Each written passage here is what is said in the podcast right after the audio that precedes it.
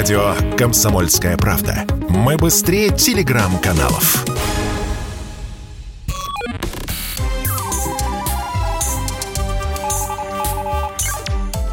Передача данных. Здравствуйте, друзья. В эфире передача данных. У микрофона Мария Баченина. Наверное, в начале программы все-таки исполню свое собственное желание. Начну со строчки из песни «Луна, луна, цветы, цветы». Все дело в том, что в последние дни меня просто преследует новость о том, что глава Роскосмоса господин Рогозин обещает отправить станцию «Луна-25» до конца сентября на Луну. Но я не знаю, почему мне так интересно вот все, что связано с Луной. Видимо, очень хочется. По этому поводу я пригласила к нам в передачу данных данных, ведущего научного сотрудника Института космических исследований Российской Академии Наук, физик Натан Эйсмонт у нас сегодня в эфире. Натан Андреевич, здравствуйте, добро пожаловать. Здравствуйте. А скажите, пожалуйста, вот какова наша российская политика, то есть наши планы в отношении Луны, ну, если простым языком? Ну, на самом деле у нас есть программа, и эта программа предполагает использование, ну, во всяком случае, на первом этапе, в течение ну, ближайшего, может быть, десятилетия даже, использование исключительно роботов. То есть автоматические аппараты предполагается отправить э, на Луну, ну, начиная с таких, которые э, в каком-то смысле повторяют прежнее, но это в каком-то смысле, на самом деле там тоже все новое. И завершая эту часть программы э, возвратом грунта с Луны. То есть э, программа э, обширная, и она э, ну, расписана по годам. К сожалению, не всегда в точности удается следовать тому, что планируется. Но пока, вот видите, как пообещал Рогозин, в сентябре угу. планируется запуск Луны-25. А вот грунт, вы сказали, что возврат грунта – это самая главная цель а, вот этой станции, которую планируют отправить туда? Привести грунт для чего-то? Нет, вот сейчас, сейчас без грунта. Сейчас просто посадка и исследование образцов грунта прямо на Там, месте. Прямо на спутнике. Да, да. Угу. Прямо, прямо на Луне, да, в районе Южного полюса. Э, а Южный там, тем полюс, более, никогда да. никто не бывал, по-моему. Да, никто не бывал там, и действительно. И он представляет наибольший интерес, ну, по многим причинам. Среди них вот та, которая ну, наиболее отчетливо э, проявляется, это э, в районе полюсов э, есть надежды просто увидеть воду, потому что замерзшую, потому что э, на самом деле там есть такие области ну, в районе полюсов, куда никогда не попадало солнце. Почему не попадало? Ну, потому что солнце там очень низко над горизонтом. Вот. И если какие-то кратеры есть, то внутрь кратера солнце не заглядывало. И тогда, может быть, вот удастся, удастся увидеть там обнаружить, э, исследовать ту самую Луну, которая, э, ту самую воду, которая, быть может, в этом кратере ну, миллионы лет. А, Натан Андреевич, ну вот э, люди сейчас слушают, ну, вода, хорошо, у нас повсюду вода, мы состоим из воды на много да. процентов. Ну, вот что там вот с этой водой, что для нас на Луне вода для человечества? такую воду, которая является водой, это на самом деле э, впервые на Луне обнаружено. Потому что то, что э, опосредованно было определено, это уже, э, уже давно, давно, десятилетия назад, когда Луну исследовали таким образом, что, в общем, вода была обнаружена. Обнаружена как? Не, не как вода, а как водород. Ну, вода, она содержит водород, да, H2O. Вот водород со стопроцентной надежностью обнаружен. Но так, чтобы обнаружить воду, такого пока не было. Кроме того, если воду удастся найти, это точно удастся, все в этом уверены, но все равно одно дело э, уверенность на mm-hmm. уровне предположения, а другое вот попробовать эту воду. То вот эта вода, она не то чтобы в точности та же самая вода, что на, на Земле, Земле да? Так. Это древняя вода, да, вот, которая, ну, не знаю сколько, может быть, миллионы, может быть, миллиарды лет, да, она по оценкам э, тех, кто занимается этой проблемой, несколько должна отличаться. Чем она отличается? Вот это нужно будет э, установить. Все, наверное, мы помним вот тяжелую воду, да, вот во времена ядерного проекта это было очень э, важная составляющая выполнения вот всех стадий вот этого самого проекта. Тяжелое – это значит там вместо водорода, ну, тритий. А вот скажите мне, пожалуйста, учитывая, что за Луну, в общем-то, идет, э, ну, такая иногда явная, освещаемая СМИ, а иногда, в общем-то, не очень явная, но борьба, вот о которой я чуть позже спрошу. Вода – это все-таки не просто экскурс в прошлое, но это еще и ресурс. Учитывая, что Луна – это неплохой такой трамплин для полетов к Марсу, вода – это то, из чего можно делать э, ой, боюсь сейчас сказать, топливо. Сказал, сама, не знаю, Топливо, да, совершенно верно. Это вы как раз э, вот одно из таких, наверное, действительно э, э, стоящих более подробного рассмотрения вариантов использования лунных ресурсов. Действительно, если у вас есть вода, если есть энергия, то разложить воду на кислород и водород, все, вы получили лучшее ракетное топливо из возможных. Вот вопрос следующий. Что касается юридических аспектов в освоении лунных территорий. Как можно поделить Луну между космическими державами? Я напомню слушателям о том, что в эпоху президентства Трампа, Дональда, а, он подписал указ о праве США использовать ресурсы Луны, и в указе говорится, что США не признают соглашение о деятельности государств на Луне и других небесных телах, по которому исследование спутника считается достоянием всего человечества. Он был заключен в 70-х, по-моему, годах, не помню точно, но был такое. А вот тут Трамп говорит, а теперь мы. Ну, пришел Байден, и сейчас э, это другая партия, и они немножечко по-другому ведут себя в отношении космоса и финансирования. Тем не менее, вопрос остается. Как делить Луну будем, Натан Андреевич? Ну, мне кажется, что все-таки э, версия э, Байдена, ну, точно она неизвестна, она более э, вероятна, да, то, что вот она будет принята международным сообществом. Угу. Ну, потому что ведь как договоры заключаются, как они разрабатываются, так, чтобы, ну, все остались довольны. Если кто-то э, остается недовольным, ну, вот он не подписывает договор. Хорошо это для того, кто не подписал, нет. Практика показывает, что это плохо. Так что, в общем, то, что заявил э, Трамп, это уж, вот видите, наша глазах дезавуировано, но я думаю, что окончательная версия все-таки будет, она э, подписана на уровне Организации Объединенных Наций, как это всегда делалось, э, для проблемы исследования космического пространства, так и сейчас будет сделано. Что там основное положение, вы уже сказали, что Луна принадлежит всем – и никто не имеет никакого приоритетного права, да, вот как, скажем, говорил Трамп. Вот, это необходимость, необходимость для того, чтобы все человечество в целом двигалось вперед, по крайней мере, в понимании того, как устроен этот мир, в котором мы живем, в том числе вот ближайший мир. Ближайший мир – это система Земля-Луна, да, то есть это очень важно. Что касается Луны, здесь ведь это, на самом деле, может быть важно для дальнейшего прогресса. Если вдруг какие-то возникнут э, недопонимания, разногласия, то выхода никакого нет, кроме как вот прийти все-таки к тому, чтобы вообще точка зрения была. А, слушайте, ну вернемся к нашим программам. Станция Луна-25, 26 и так далее. Какие цели в перспективе туда? Сейчас я напомню, вы сказали про грунт. Прямо там на спутнике его исследуйте, передайте информацию на Землю. Да. А вот дальше, ну, во, вод, э, простите, воду найти, а станцию построить. Вот давайте так, наверное, поставлю вопрос. Продолжите, пожалуйста, фразу. Если мы построим базу равно станцию на Луне, то и вот дальше... Ну, то, по крайней мере, э, здесь есть хорошая аналогия, на самом деле. Э, аналогия вот какая. Как мы исследуем Антарктиду.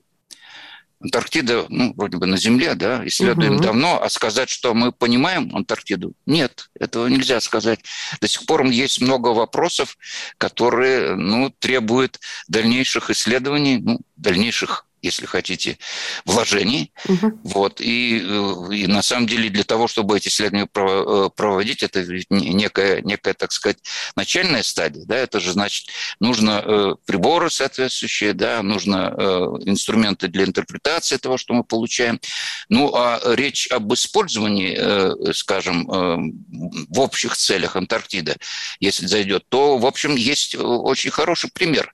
Вы знаете, там на чуть ли не на Южном полюсе стоит телескоп, вот телескоп в таких жутких условиях, да, это оказалось очень хорошее место, может быть, даже лучшее место. Да? Все то видно. Есть, э, все видно, нет, там хорошая атмосфера оказалась. Угу. Вот такая, которая годится, ну, то есть она э, чистая, сухая. Вот, угу. И поэтому я, я не просто так говорю, э, вот, скажем, сейчас эксплуатируется, ну, летает российский аппарат спектренген-гамма, да, где угу. рентгеновские телескопы. Ну вот, ну, чтобы рентгеновские телескопы работали полноценно или с наибольшей отдачей, всегда хочется отождествлять рентгеновские источники с оптическими. И вот оказалось, что наилучшее место вот для этой деятельности – это вот э, Антарктида. Мы прервемся буквально на несколько мгновений и вернемся на Луну. У нас в гостях физик, ведущий научный сотрудник Института космических исследований РАН Натан Эйсман.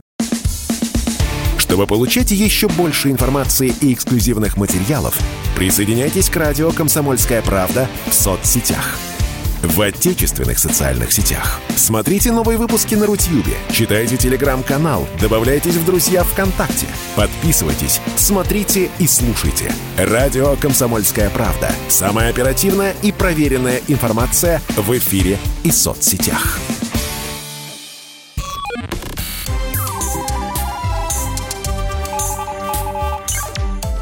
Передача данных. И снова здравствуйте. Это передача данных у микрофона Мария Баченина. Про Луну мы сегодня с вами говорим, но потому что господин Рогозин каждый день дает поводы, а я как-то стала испытывать теплые чувства к нашему спутнику и даже по-трамповски хочу наложить на нее лапу. Но мы сейчас все выясним. У нас в гостях сегодня физик, ведущий научный сотрудник Института космических исследований Российской Академии Наук Натан Эйсман. Натан Андреевич. Там же, как с такими телескопами, которые сильно востребованы, там выстраивается жуткая совершенно очередь. Устраивается конкурс. А да, он тоже общий получается, мирового да, такого Да, владения? он общий. Ну, mm. Антарктида общая. Ну, телескоп поэтому... за него кто-то заплатил, это тоже э, имеет ну, значение. Ну, здесь, понимаете, в чем дело? Это, на самом деле, есть же всякие формы mm-hmm. оплаты, да? Скажем, если возвращаться, снова упомянуть этот спектр рентгенгамма, там думаете, кто получает результаты вот прямо сейчас? Э, ну, в условиях непростых, так я осторожно скажу. Mm-hmm. Американцы получают. Почему? Это расплата. Да, они участвовали в изготовлении российского телескопа. А какая связь между э, вот телескопом в Антарктиде и Луной? Э, вот какая. Э, значит, э, на самом деле к Луне хотят применить те же принципы ее эксплуатации, если так можно, использования, да, какие сейчас применяются на Антарктиде. Прям один в один. Вот это было бы идеально. Да? То есть там удалось установить правила, которыми все довольны. Э, если что-то отдельно будет еще рассматривать рассматривается в качестве юридических каких-то процедур для Луны, то вот образец уже есть. Образец это Антарктида. Антарктида. Скажите, пожалуйста, Натан Андреевич, а может ли нам в освоении Луны э, спутник преподнести сюрпризы? И если есть, то какие до сих пор загадки существуют? Вот самое распространенное это то, что Луна там внутри у нее полость, э, потому что эхо и прочее. Вот на этот счет хотелось бы узнать, есть ли какие-то новые данные по исследованиям, исследованиям, или это оставили в покое, пока не пробурят, э, сколько там метров нужно, не знаю. Вот. Но все-таки про сюрпризы хотелось бы услышать. Э, ну, сюрпризы, они для того сюрпризы, что никто не может предсказать, какие же там сюрпризы. Но неясности, да, вот это все знают. Э, ну, это касается, прежде всего, эволюции системы Э, Земля, Луна угу. и вообще происхождение вот этой пары. Здесь же на самом деле сказать, что есть согласие среди э, исследователей, нет, это будет большое преувеличение. Э, вот. Самая такая распространенная гипотеза, как образовалась пара Земля-Луна. Вот раньше, ну, где-то там больше 4,5 миллиардов лет назад, Земля была одинокой, да, сама по себе. Вот в космическом пространстве, значит, э, двигалась по своей орбите вокруг Солнца. Но потом, откуда ни возьмись, появилось некое тело, да, э, не очень мелкое, которое э, врезалось, врезалось в Землю. И врезалось в Землю так, что вырвало большой кусок породы, породы Земли. Вот от этого удара вся земля вновь расплавилась, да, ну, изначально mm-hmm. она была расплавлена, вновь расплавилась, да, то есть вот ту, э, до вот этого удара землю таким образом никто не знает уже, а вот после этого вот образовалась та земля, которую мы знаем, и образовалась Луна. Вот такая гипотеза. И все это э, стало круглым благодаря центробежной силе, потому да, что, и гравитации э, Солнца. Потому что там они расплавились, угу. понимаете? А то, что расплавляется, это как капли. Они вот капли, если не невесомость, ну, невесомость, да, так можно считать, э, вот образуется такая сферич... тело Форма. сферической формы. Угу. Да, да, да. Вот.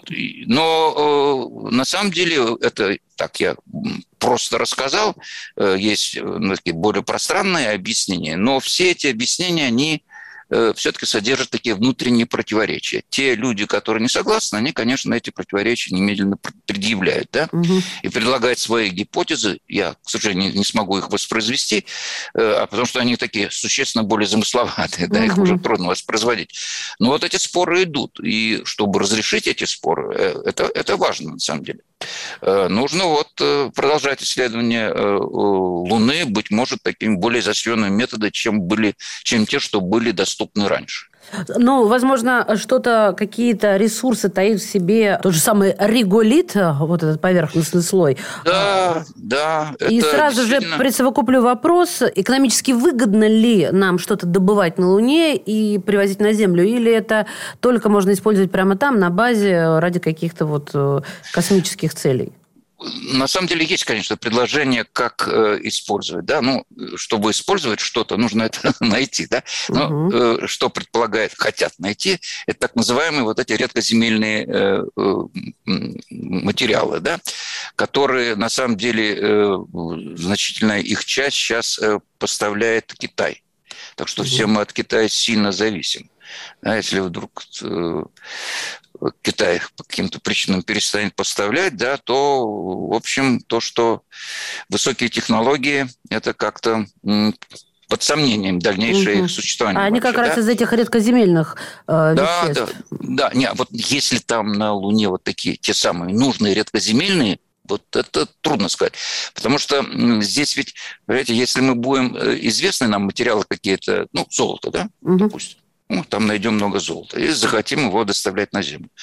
Но вот по состоянию э, нынешних технологий можно с уверенностью сказать, что это будет много-много, ну, в разы, может быть, там на порядок, дороже, чем где-то на Магадане копать, да? или в любом другом месте, где-нибудь в Южной Африке добывать золото. Да? Вот так. с Луны, даже если там прям будет, можно горстями грести, все равно это будет дороже. Понимаете? Вот. И, ну и другие материалы. Но есть еще такие материалы, которые ну, совсем-совсем редкие. Да? И тогда можно, э, можно говорить о том, что ну вот э, выбора нет, вот тогда их будем, будем возить с, с Луны. С Луны. Тем да. более, если Китай прикроет лавочку свою китайскую. Да, да, между прочим, может быть, вы шутите, но... Я знает, нет, я не шучу, я иронизирую а, на самом деле. А, собственно, я в любом случае за нас э, с улыбкой на устах или с суровым выражением лица. А в чем самая главная проблема в освоении Луны? Прилуниться или отлуниться? Или какая-то иная? А, ну, если говорить так э, сразу, не, не детализируя, прилуниться, конечно. Прилуниться труднее, чем э, взлететь. Да? Это, ну, здесь э, ну, более сложные э, алгоритмы. Да? Вот.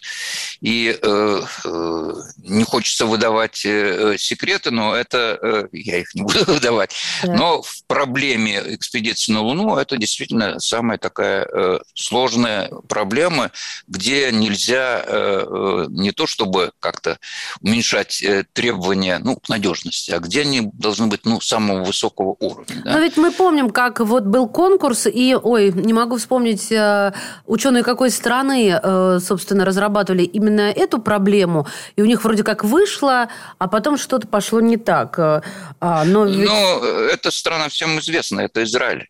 Израиль да, был, да? Я просто да, забыла. они уже забыла. почти сели, там буквально, ну, оставались, ну, считанные полшага. Тютюлечка, так. да, и что-то там, как всегда бывает, ну, знаете, сейчас ведь э, что чаще всего барахлит? Ну, мы привыкли еще, бог знает с каких времен, что барахлит железо, где-то там трещина, угу. да, вот сейчас насчет трещины очень много говорили с МКС, да. Нет, самое главное – это э, софт, да, то есть программа. Вот как какая-то программная ошибка – которая проявилась прям, ну, совсем... Обидно. Да, несколько, да, обидно, обидно, конечно. А, так. Ну, и, Натан Андреевич, хочется в финале спросить, а когда реально, ну, вот если мыслить десятилетиями, а, когда реально будет построить лунную базу, и когда, возможно, будет ее осваивать? Сколько нам для этого нужно лет? Вы знаете, я сейчас, наверное, чуть вас удивлю. Э, дело в том, что в СССР в свое время э, проектировали базу знаете, когда э, в середине 60-х годов базу, да, я не, не оговорился, да. Я верю. Да, причем проектировали это не то, что разговорчики где-то, да, а вот реально выпускали чертежи, рабочие чертежи. Этим занималась э, э, фирма Бармина, он был главный конструктор. Вот, но дальше, видите, ситуация не складывалась таким образом, чтобы государство у нас могло себе позволить столь масштабный и дорогостоящий проект. Но что вот это было частично уже сделано, начальной фазы пройдено, это точно. Но вот то железо, тот софт, назовем его современным словом, он-то на сегодняшний день актуален еще или уже все на переплавку? Не, ну, если быть кратким, к сожалению, на переплавку, и, к сожалению, здесь, знаете, на самом-то деле вот что самое ценное. Вот этих кадров уже нет, потому что вот это самое ценное в любом проекте. Я могу вам привести э, много э, А, кадров людей вы имеете виду, а то я да, да. Да, эти кадры ушли, да, а те, кто вот пришли, им, значит, нужно начинать с нуля. Э, ну, нуля. Так все-таки сколько десятилетий ждать? Я вот думаю, на мою жизнь хватит, когда мы на Луне, как вот в книгах? Ну, вы знаете, даже на мою хватит. Ну что вы, Натан Андреевич. Я вам желаю от всей души здоровья. Сейчас это очень актуально. Вот. И мирного неба над головой. Помните, как в Советском Союзе всегда писали такие пожелания? И я подумала, надо же было прожить э, столько времени, чтобы это актуализировалось а не, а, и перестало быть формализмом. Вот. Да, да. Спасибо вам большое. Спасибо вам от всей Спасибо. души. Друзья Спасибо. мои, физик, ведущий научный сотрудник Института космических исследований Российской Академии Наук Натан Андреевич Чейсман был сегодня в нашем эфире. Благодарим вас. Спасибо. Передача данных.